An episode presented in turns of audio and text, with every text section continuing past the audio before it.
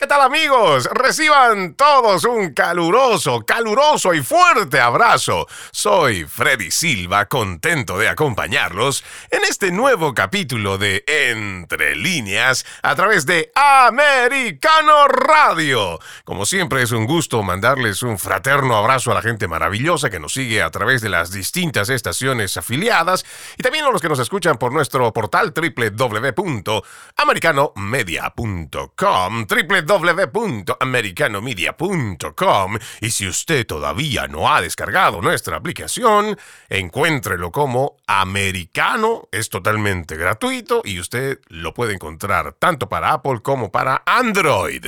El día de hoy estaremos hablando sobre más evidencia que muestra cómo el gobierno de Joe Biden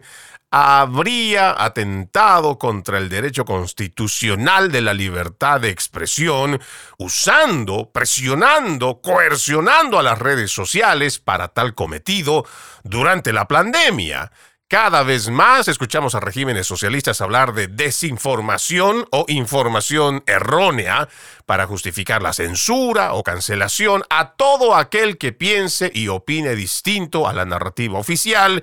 y están buscando en los parlamentos una ley que les permita eliminar a la disidencia que se oponga a su agenda. ¿Será que pronto veremos caer la libertad de expresión a manos de quienes dicen defenderla? ¿Será que la población mundial despierta y se da cuenta de que los actores políticos o servidores públicos están buscando no ser cuestionados ni investigados y todo esto en nombre de la desinformación? Bueno, trataremos de responder estas interrogantes con nuestro invitado Eric Fajardo Pozo. Tiene una maestría en comunicación política, el curso un doctorado en antropología, forma parte de la consultora Quirón. También es escritor columnista en el diario lasaméricas.com. Como siempre, es un gusto tenerte en Entre Líneas. Bienvenido, Eric. ¿Qué tal, Freddy? ¿Cómo estás? Un enorme placer acompañarte de nuevo hoy día. Bueno, hoy tenemos nuevamente que hablar de la censura, tenemos que decir otra vez que existe nueva evidencia, pero esta vez viene por parte del mismo presidente del Comité Judicial de la Cámara de Representantes, Jim Jordan, que escribió hace unos días nada más que el presidente Joe Biden había presionado a Facebook para que eliminara las publicaciones humorísticas sobre la vacuna contra el coronavirus y la información verdadera sobre los efectos secundarios de la vacuna contra el COVID-19. Esto como un dato adicional más de lo que venimos diciendo en cómo se ha hecho de esto un aparato industrial para censurar al que opine en contra de la narrativa oficial. Bueno, eh, querido Freddy, hay muchos elementos muy interesantes que creo que ha aportado hace tres días el eh, congresista Jim Jordan, el presidente del subcomité de exploración de la armamentización del gobierno federal, obviamente republicano, que sacó una cola de tweets muy al estilo de Schellenberger, en el cual ya apropiándose eh, del, tema de la denuncia pública, él socializa los eh, findings, ¿no? los hallazgos de su subcomité en un capítulo específico de esta investigación que llevan adelante sobre precisamente la colusión o la creación de lo que tú mencionabas, este complejo industrial que ya no es solamente de la censura, ahora es de el ocultamiento, de la mentira,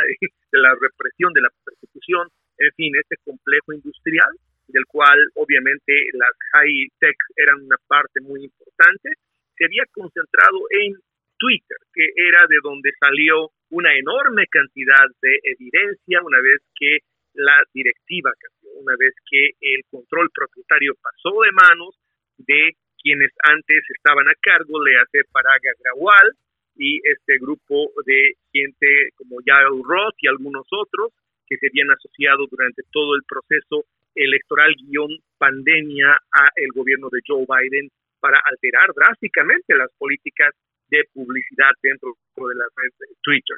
Ahora con esta nueva eh, denuncia que saca Jim Jordan, exactamente tres días atrás en su cuenta de Twitter, nos dirigimos a entender un poco mejor cuál fue el rol de este conglomerado que se ha puesto un, nombre tan interesante precisamente un poco después de salir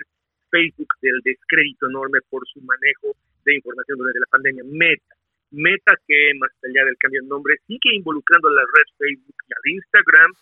supuesto también a WhatsApp, pero no está en cuestión de momento, es según Jim Jordan el nuevo objeto de las indagaciones y de hallazgos muy interesantes del comité que yo quisiera en esta primera parte un poco más explorativa del tema concentrar en lo siguiente. Creo que hemos pasado, Freddy, del el examen de la hipótesis judicial de que aquí hubo un charter, una sociedad, incidental o no, ya lo veremos, entre intereses privados y el gobierno de los Estados Unidos para cancelar la primera enmienda, que era además la hipótesis de trabajo de eh, los fiscales de Luisiana y Missouri en esta demanda que también está prosperando en West Monroe. Eh, hemos pasado de esta inicial hipótesis jurídica a una que yo creo que es un poco más grande. Así como una vez que hubo cambio de propietario en Twitter empezaron a salir las cosas, creo que hoy día hay gente dentro de Facebook filtrando información muy importante para ayudarnos al comité de, o al subcomité más bien de web y a nosotros a entender qué pasó. Creo que no es necesariamente ahora ya esto una especie de sociedad de intereses que tenemos que mirar, sino hay un tópico nuevo y es la enorme presión, eso no lo hacen socios, la enorme presión que ejerció sobre la red social Facebook el gobierno federal, la administración Biden, y hay nombres y apellidos acá implicados, quizá el más llamativo a lo largo de esta conversación, el que con más fuerza va a salir, es el de Andrew Slavik o Andy Slavik, que es uno de los consejeros de cabecera de Joe Biden,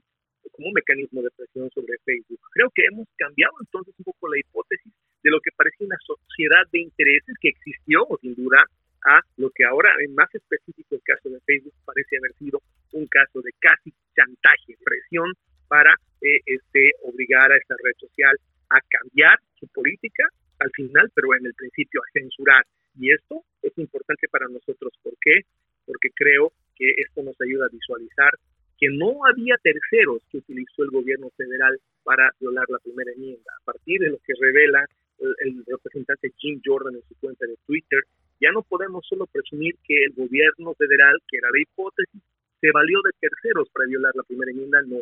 Hubo presión directa del gobierno federal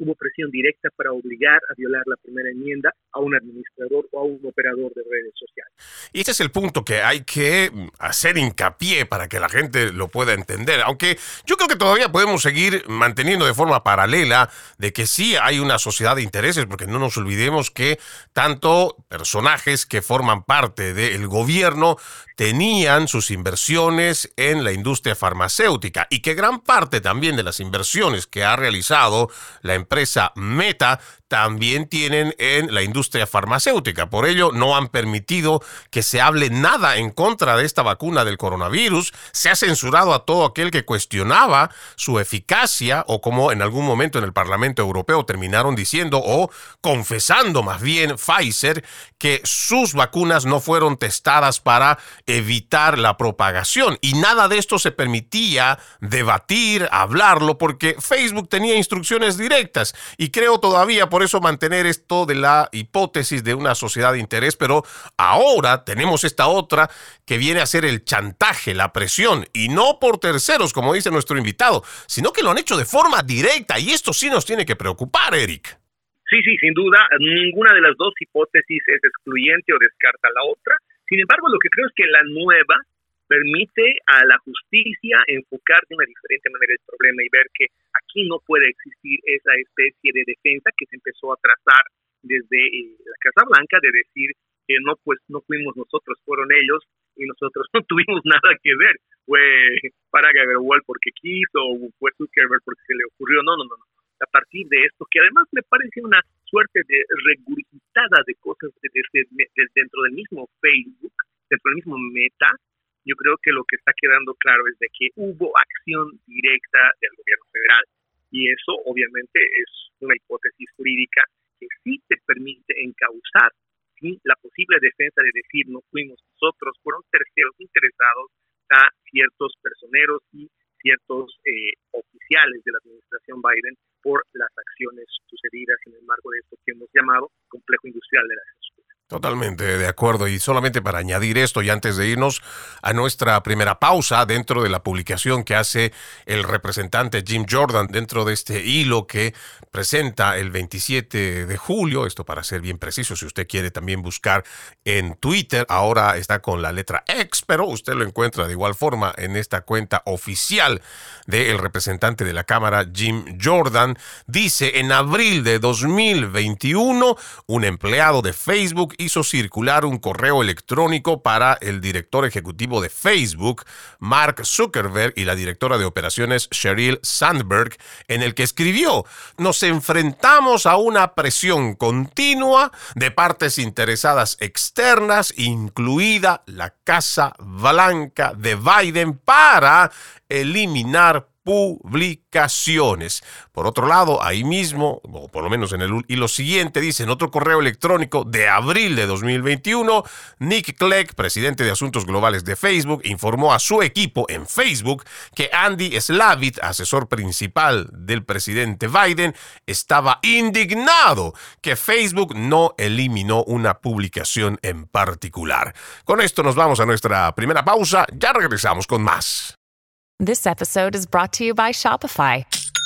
Forget the frustration of picking commerce platforms when you switch your business to Shopify, the global commerce platform that supercharges your selling wherever you sell. With Shopify, you'll harness the same intuitive features, trusted apps, and powerful analytics used by the world's leading brands. Sign up today for your $1 per month trial period at shopify.com slash tech, all lowercase. That's shopify.com slash tech.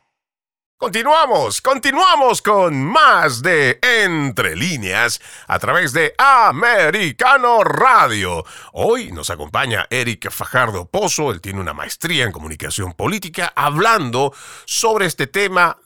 más evidencia por parte de la red social Facebook que indica cómo el gobierno de Joe Biden habría censurado de forma directa, algo que para nosotros debe ser muy, pero muy preocupante como ciudadanos libres, ciudadanos que además estamos amparados por una constitución. Yo te decía extra micrófono, Eric, que es algo muy bochornoso, a mí me llena de bastante rabia como la delegada, por ejemplo, demócrata de Islas Vírgenes, Stacy Plaskett, hace una defensa, claro, tratando de defender lo indefendible y diciendo que la libertad de expresión no es absoluta y que hay ciertas opiniones, porque esto lo dice ella, que hay ciertas opiniones que no pueden estar amparadas por la libertad libertad de expresión o amparadas con la primera enmienda. Esta actitud rabiosa que muestran siempre los demócratas cuando se trata de defender lo indefendible,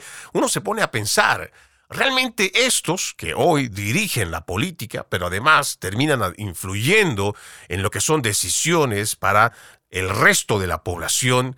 ¿Cómo es posible que los tengamos ahí cuando se supone que deberían defender que es lo más importante en nuestra constitución? Pero no, delegadas como esta, lo que hacen es atacarla, pisotear esas libertades que nosotros como ciudadanos tenemos. Es interesante que menciones a Stacy Plaskett porque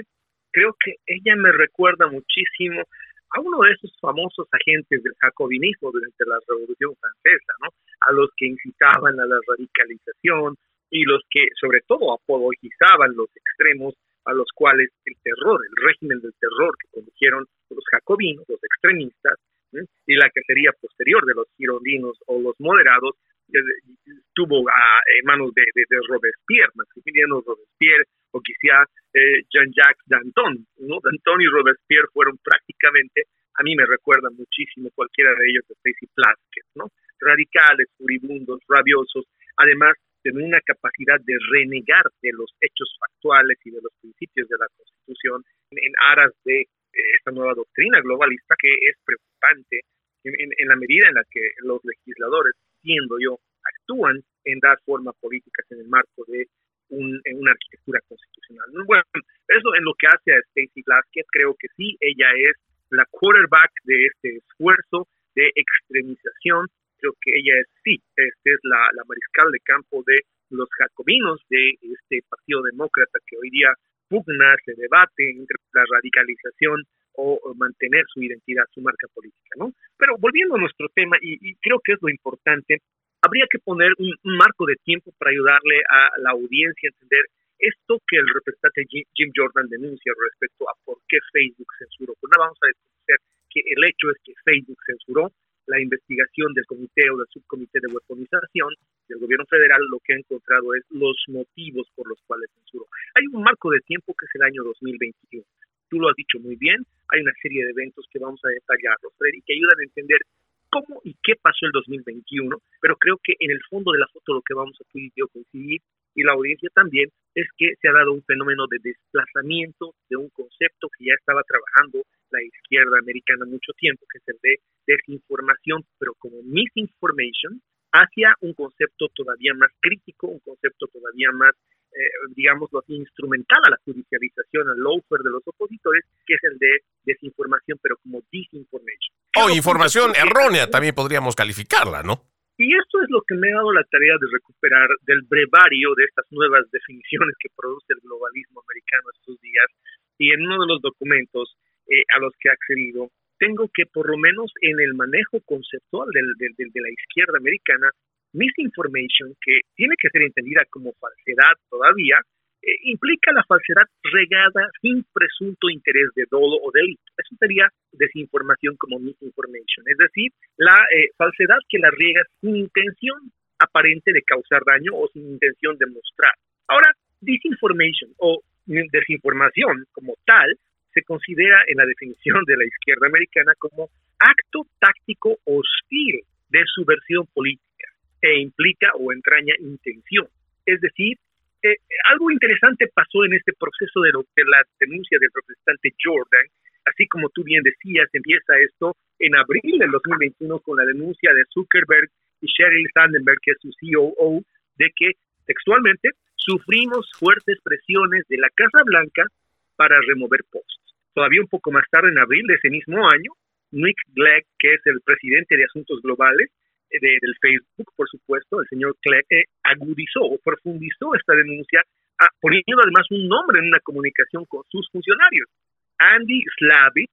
se lo nombra por primera vez en las comunicaciones de Facebook, consejero jefe de la Casa Blanca o del presidente Biden, dice, estaba, como tú bien citabas, sumamente molesto porque no se removió una comunicación, un meme, un meme que va a ser crítico para entender todo esto, Freddy, porque era un meme que en eh, obviamente la sorna de esto que es casi la versión de la era digital de los grafitis comparaba el COVID o la vacuna del COVID más bien con el uso de asbesto. Y decía el MIN que de aquí a 10 años en las noticias y vamos a escuchar uno de esos anuncios que tú y yo vemos hoy día de si a usted le dieron tal medicina hace 10, 20 años cuando era niño, puede usted ser, digámoslo así, objeto de una compensación económica porque eso traía veneno o contaminado. Este MIM le molestó muchísimo la comparación de la vacuna del COVID con el asbesto, tanto a la Casa Blanca que uno de sus principales funcionarios tuvo que, por nombre, pedirle a Facebook que removiera eso. Esto se agudiza en julio todavía más cuando de repente el presidente Biden, ante la no respuesta, por lo menos no satisfactoria de Facebook en remover todo lo que ellos querían, sale a la prensa y acusa a las redes sociales, en específico Facebook, de estar matando personas. Y el representante Jordan hace el link a una publicación de la media liberal, por supuesto, para que nadie se desdiga, donde el presidente Biden acusa a las redes sociales de estar matando personas por no censurar las comunicaciones o las conversaciones conducentes a tener una duda razonable sobre si era o no era efectiva la vacuna, si era o no era necesaria, si era o no era benévola, incluida, por supuesto, y eso también se cita un poco más adelante, en julio, a la solicitud de suspensión de un video enviado por Tucker Carlson. Esto creo que culmina en agosto 2, estimado Freddy, cuando Facebook, ante tanta presión, anuncia el cambio de su política y para nosotros, y lo vamos a hablar seguramente en el siguiente segmento, esto va a ser crítico, porque en realidad con el cambio de política anunciado en agosto 2 de 2021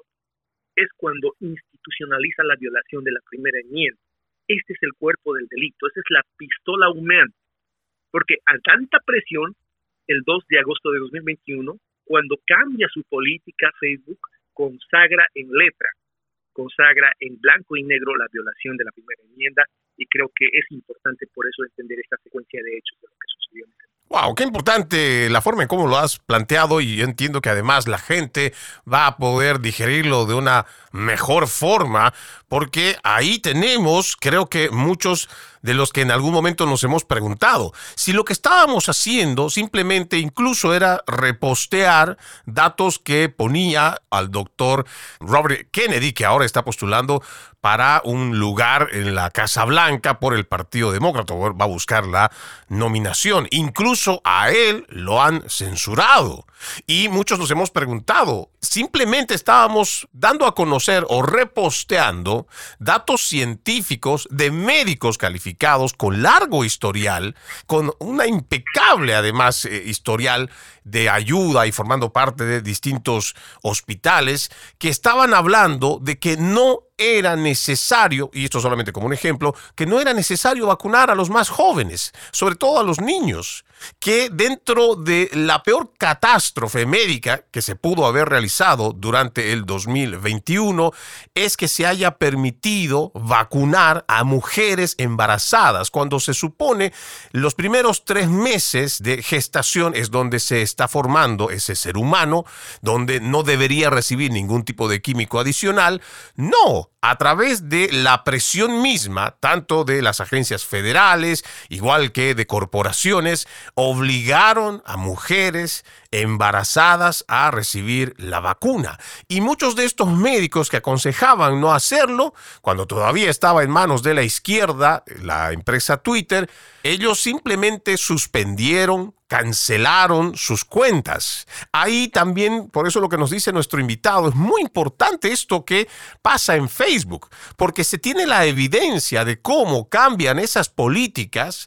y es ahí donde muchos de los que simplemente hacíamos el trabajo de divulgación de informes científicos, nos vimos acosados, yo por lo menos eh, digo de forma personal, he recibido unas 34, 37 amonestaciones por parte de Facebook hasta el día de hoy, en muchas oportunidades ni siquiera puedo poner un like, no puedo compartir muchas cosas ya, ni siquiera en mi cuenta profesional. Y esto es porque, porque hemos dado a conocer algo diferente a la narrativa oficial. Y ojalá esto que estamos viendo no solamente pase por esto que se está haciendo revisión e investigación en la Cámara de Representantes, sino que realmente podamos llegar al fondo del meollo para que ningún gobierno, ni republicano ni demócrata, vuelva otra vez a pensar que tiene el poder de silenciar, de coercionar, de censurar o de acallar a cualquier voz disidente. Vamos a una nueva pausa. Ya regresamos. Continuamos, continuamos con más de Entre líneas a través de Americano Radio.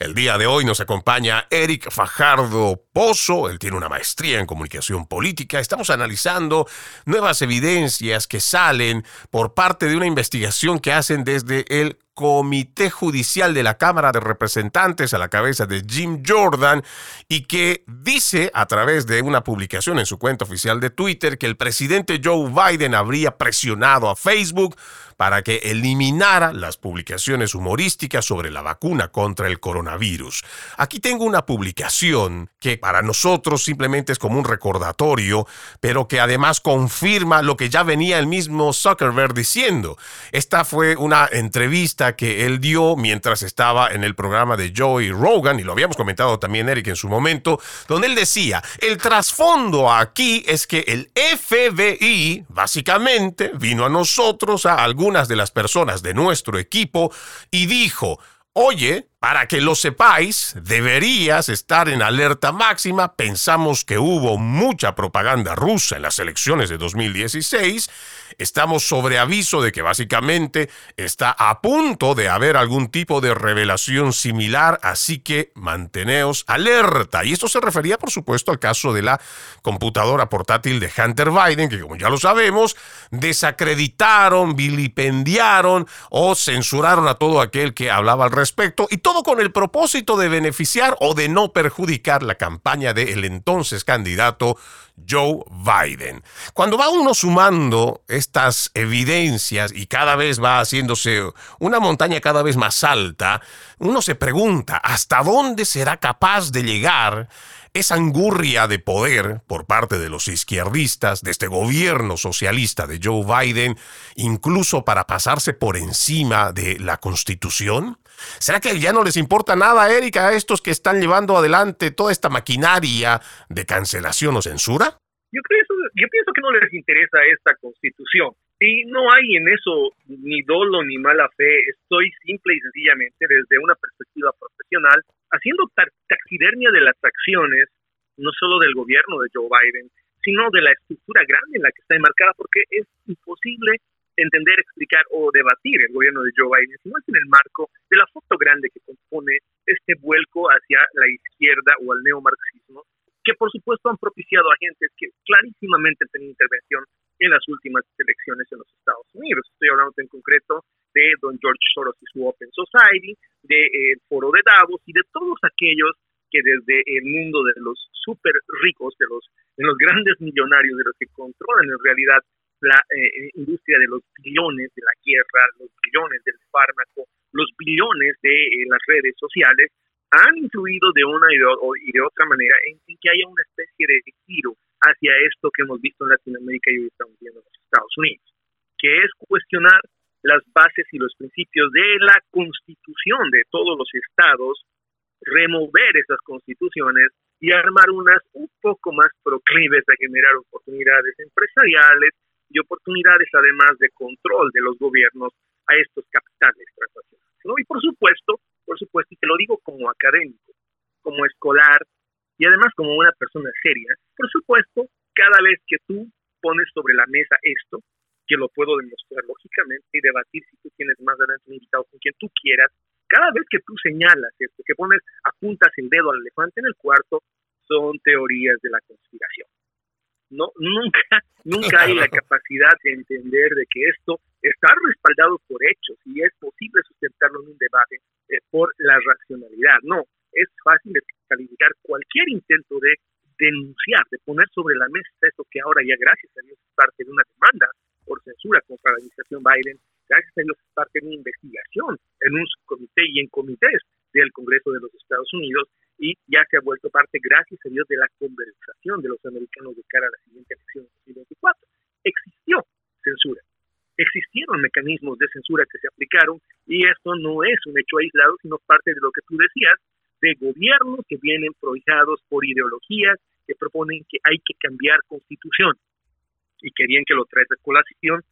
porque en el fondo de las denuncias del de Jordan está el hecho de que hay una intención de desafiar este orden constitucional, porque creo que no les es un orden constitucional agradable, grato, a quienes quisieran hacer cosas un poco más al extremo izquierdo de la política y están hoy ya limitados precisamente por esa constitución, en particular en este caso por una de sus enmiendas,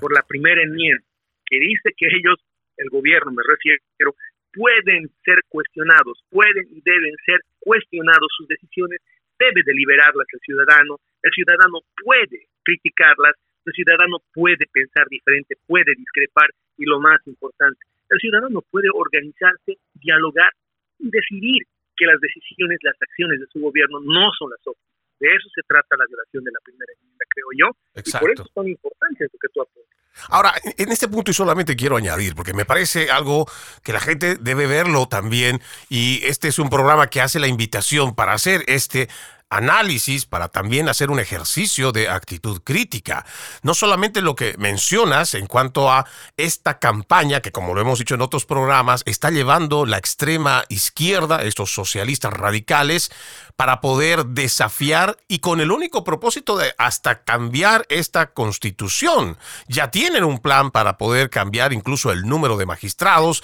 de los que se tienen hoy para triplicarlo y que todo esto se haga durante la administración progresista de Joe Biden. Pero el otro punto que también me parece no podemos descartar y tenemos que hacerlo muy claro para que la gente lo entienda, Eric, es que este movimiento de desinformación lo llevando adelante actores políticos. Son funcionarios públicos a quienes se supone deben estar sujetos al escrutinio constante, pero no. Lo que no quieren a través de esto, de esta campaña de la desinformación, es más bien lograr que en los parlamentos se vaya trabajando de forma que se pueda decir que en nombre de la desinformación o la información errónea, entonces debemos silenciar a todo aquel que cuestione nuestro trabajo político. Y eso es lo que no podemos permitir, Eric. Sí, sí, y yo pienso que es una gran oportunidad esta de ver cuál es el alcance de la lógica eh, en la cual se da esta nueva revelación de información que estoy absolutamente convencido, eh, Jim Jordan la ha soltado porque es el prolegomeno de otra serie de peregrinación de testigos y de whistleblowers, me imagino que esta vez van a ser whistleblowers, no sé si del gobierno, pero más bien tengo la impresión de que van a ser de Facebook, que los vamos a ver en ese subcomité en las siguientes semanas, dejando sobre la mesa esto que él ha anticipado. Cartas, intercambio de emails, comunicaciones, pero sobre todo las versiones textuales, las palabras textuales de cómo el gobierno federal, de boca de oficiales de la administración Biden, solicitó anular tweets, bajar posts, eh, finalmente censurar, finalmente imponer un cambio de política en Facebook a partir de la idea de que se estaba desinformando, inicialmente como misinformation, sin intención, haciendo daño pero sin intención de dañar, diríamos,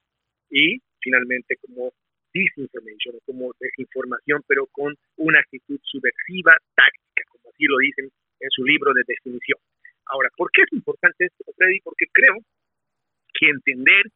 que en agosto 2 del 2021, cuando ejecuta formaliza su cambio de política a Facebook para complacer a la Casa Blanca, en ese momento se compra el pleito don Mark Zuckerberg. Don Mark Zuckerberg y don Sheryl Sandberg no van a poder ya deshacerse de, diciendo, como tú bien apuntabas, fue el SDI que vino, o, fue de repente Andy que nos pidió, eh, obviamente en referencia a Andy Shavit, el, el, asesor de, del presidente Biden, que no, que no dijéramos o que hiciéramos o que bajáramos este post, ya no van a poder decirlo. Cambiaron su política y eso es muy grave y te voy a explicar por qué. La política de Facebook, la que inicialmente tenían antes de la pandemia, la que regía hasta antes de las elecciones de 2021,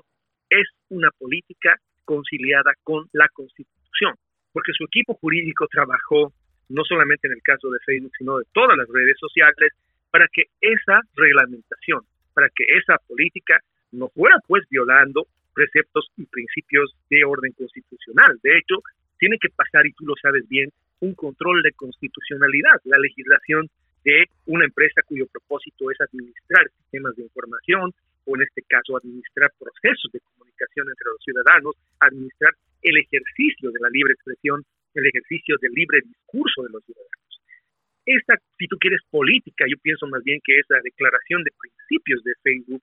al alterarla en agosto 2 del 2021 en flujo de la presión del gobierno federal, yo creo que ese documento se constituye en la prueba fehaciente de la violación de la primera enmienda. Y creo que ese documento es la prueba que debe yacer frente al escritorio de los magistrados de la Suprema Corte en una demanda contra Facebook por haber ejecutado, por haber formalizado una nueva política que a título de proteger, defender, justificar lo que tú quieras de salud pública, cercenó el derecho de los ciudadanos a deliberar sobre la salud pública y sobre cualquier otra política pública en libertad. Eso me parece que es realmente sustancial, que la gente lo pueda ver, que lo pueda entender y ojalá en esta investigación que se lleva adelante se tome precisamente eso para poder decir y confirmar lo que están tratando de ocultar los demócratas, a la cabeza, por supuesto, de Joe Biden y demás secuaces, de que ellos no, no hicieron nada de eso y que se quieren lavar las manos. Mentira. Ellos censuraron y lo hicieron de forma directa. Vamos a la última pausa. Ya regresamos. Seguimos, seguimos con más de Entre líneas a través de Americano Radio. El día de hoy nos acompaña Eric Fajardo Pozo analizando estas evidencias que se van amontonando donde indican la participación directa del gobierno de Joe Biden para censurar las voces disidentes y lo hizo a través de la coerción con Facebook. O por lo menos eso es lo que nos dice quien está al como presidente del Comité Judicial de la Cámara de Representantes, Jim Jordan. Ahora, aquí decíamos antes de irnos a la pausa que una de las evidencias importantes es que la política anterior que tenía Facebook estaba conciliada con la Constitución, pero ellos cambian estas políticas o principios, como también lo dice nuestro invitado, en 2021. Ahora, yo pienso que yendo un poco para atrás, Eric, también nosotros si nos remontamos hasta 11 de septiembre del 2001, nuestras libertades, igual que mucha de nuestra intimidad o privacidad, se ve anulada precisamente por una ley patriota, una ley que atenta contra esos derechos fundamentales, que mucha gente no lo ve, no lo ha visto de esa forma o no vio la gran amenaza, pero eso ya viene atacando al ciudadano estadounidense. Y digo atacando porque está mermando muchos de sus derechos fundamentales. Pero cuando tenemos la declaración que me parece es importante mencionar que hace Robert Kennedy Jr., quien, como les dije anteriormente, está en camino para lograr la nominación por el Partido Demócrata. Y él dice en una de las últimas declaraciones que la censura del gobierno de Joe Biden es una licencia para cualquier atrocidad. Algo que comparto plenamente, no sé si tú compartirás igual, Eric, porque cuando vamos viendo también que existen medios como Facebook o igual en, en otrora Twitter, que ceden ante la presión de un gobierno, cambian incluso sus políticas, esto es como permitirle a cualquier gobierno de turno que haga lo que sea, no solo pasarse por encima de la Constitución, sino realmente atacar de forma directa al ciudadano. Sí, yo pienso que tienes toda la razón, porque hasta antes del 2 de agosto de 2021, y permíteme ser machacón con esa fecha, porque va a ser una fecha crítica en los análisis jurídicos constitucionales de los siguientes 50 años. Ese 2 de agosto de 2021, cuando Mark Zuckerberg instruye o aprueba o da por bien hecho con el cambio de la política de Facebook en lo que hace a las libertades individuales, a los derechos constitucionales, es para mí el momento en el que Facebook releva a Joe Biden de la responsabilidad política por haberse estado violando al influjo y presión de sus funcionarios la Constitución. Para decirlo en un, castellano más fresco, se compra el pleito de Mark Zuckerberg. Y con eso pienso yo que eventualmente, probablemente incluso una condena de la justicia americana, porque él escribe de mano propia una política que está violando, ahorita lo sabemos claramente por el alegato que se ventila en el juicio en West Monroe, Louisiana, él escribe un documento que viola la Constitución y se protege de las acciones que va a ejecutar a partir de ese 2 de agosto en adelante de violación del derecho fundamental a la libre expresión de ciudadanos americanos amparado en ese texto que él escribe. Es decir, produce un texto que para fines de principios constitucionales, para fines de la primera enmienda, para fines del tema de la pandemia, de las elecciones, de la computadora de Biden y cualquier otro, ese texto presume tener más vigencia, más alcance y más valor legal que la Constitución de los Estados Unidos y sus enmiendas. Y yo pienso que es en ese momento que don Mark Zuckerberg se compra el pleito y asume una responsabilidad la cual no se va a poder desendilgar. Porque estas conversaciones filtradas entre Nick Clegg y, Andy Slavi, estas ingenuas cartas en las que le dice Nick Clegg a su gente, ah, fíjense por favor qué está haciendo YouTube, porque Andy dice que YouTube jamás permitiría. El parámetro para lo que Facebook debía hacer en ese momento de la historia no es lo que hacía YouTube. ¿O qué es esto? O, nos vamos con la manada en políticas corporativas, o es que no hay una constitución a la que se deben las corporaciones. No,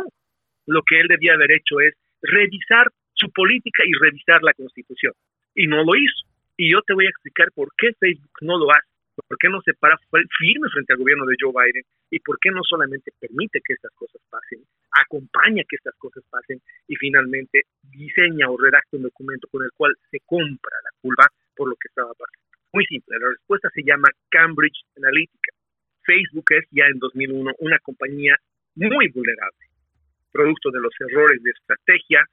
producto de los excesos, producto del abuso, producto de la manipulación, de, la comercialización de información privada de los usuarios,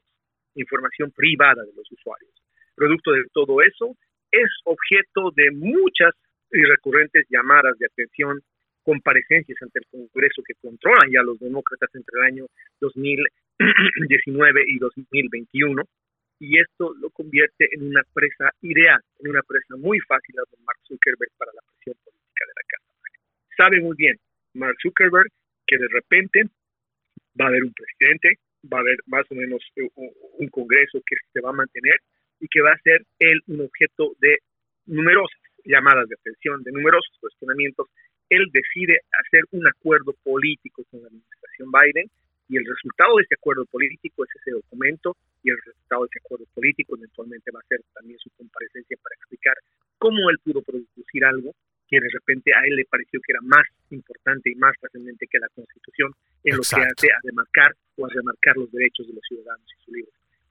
Y aquí, por ejemplo, ya casi para ir cerrando, Eric, algo que seguramente muchos yo he escuchado en la calle decir, pero es una empresa privada, es una empresa que puede disponer de sus políticas como ellos quieran. Al final, por eso es que es una empresa privada. Pero hay que recordarles que esto no es tanto así como podría entender, por ejemplo, un paleolibertario, un libertario. Aquí se trata de redes sociales que están administrando la opinión pública precisamente. Definitivamente no está produciendo detergente, don Mark Zuckerberg. No, no está vendiendo máquinas de coser eh, eh, lo que está él es administrando un bien público y la mejor comparación que yo podría dar para que la gente entienda, y es un buen punto lo que dice Freddy, es igual que la salud o la educación, él no está vendiendo ni salud ni educación, él administra la comunicación, la libertad de expresión, que es como la salud pública o la educación pública, algo que le ha concedido el gobierno, el derecho de administrar y de suministrar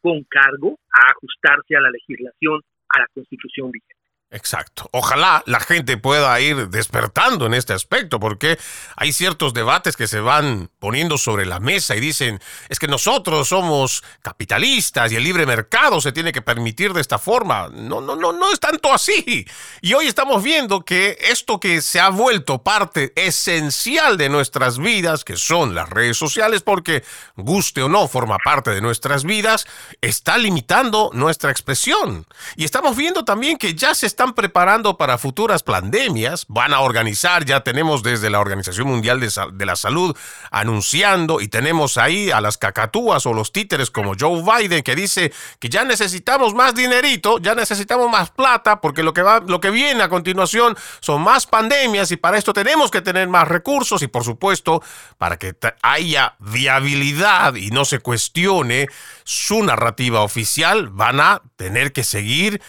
martillando con el tema de la desinformación, atacando a la primera enmienda de la Constitución y si es posible querrán salirse con la suya para modificar la estructura que tenemos hoy como creo el último baluarte que le queda a esta nación después de haber sido contaminado con todo este progresismo, con tantos actores que hoy forman parte como jueces o fiscales de distrito que son progresistas, que abiertamente han recibido dinero del señor George Soros y que están al servicio de esa destrucción programada desde adentro de nuestra nación. Quiero, como siempre, agradecerte infinitamente que nos hayas permitido este análisis, tu tiempo, tus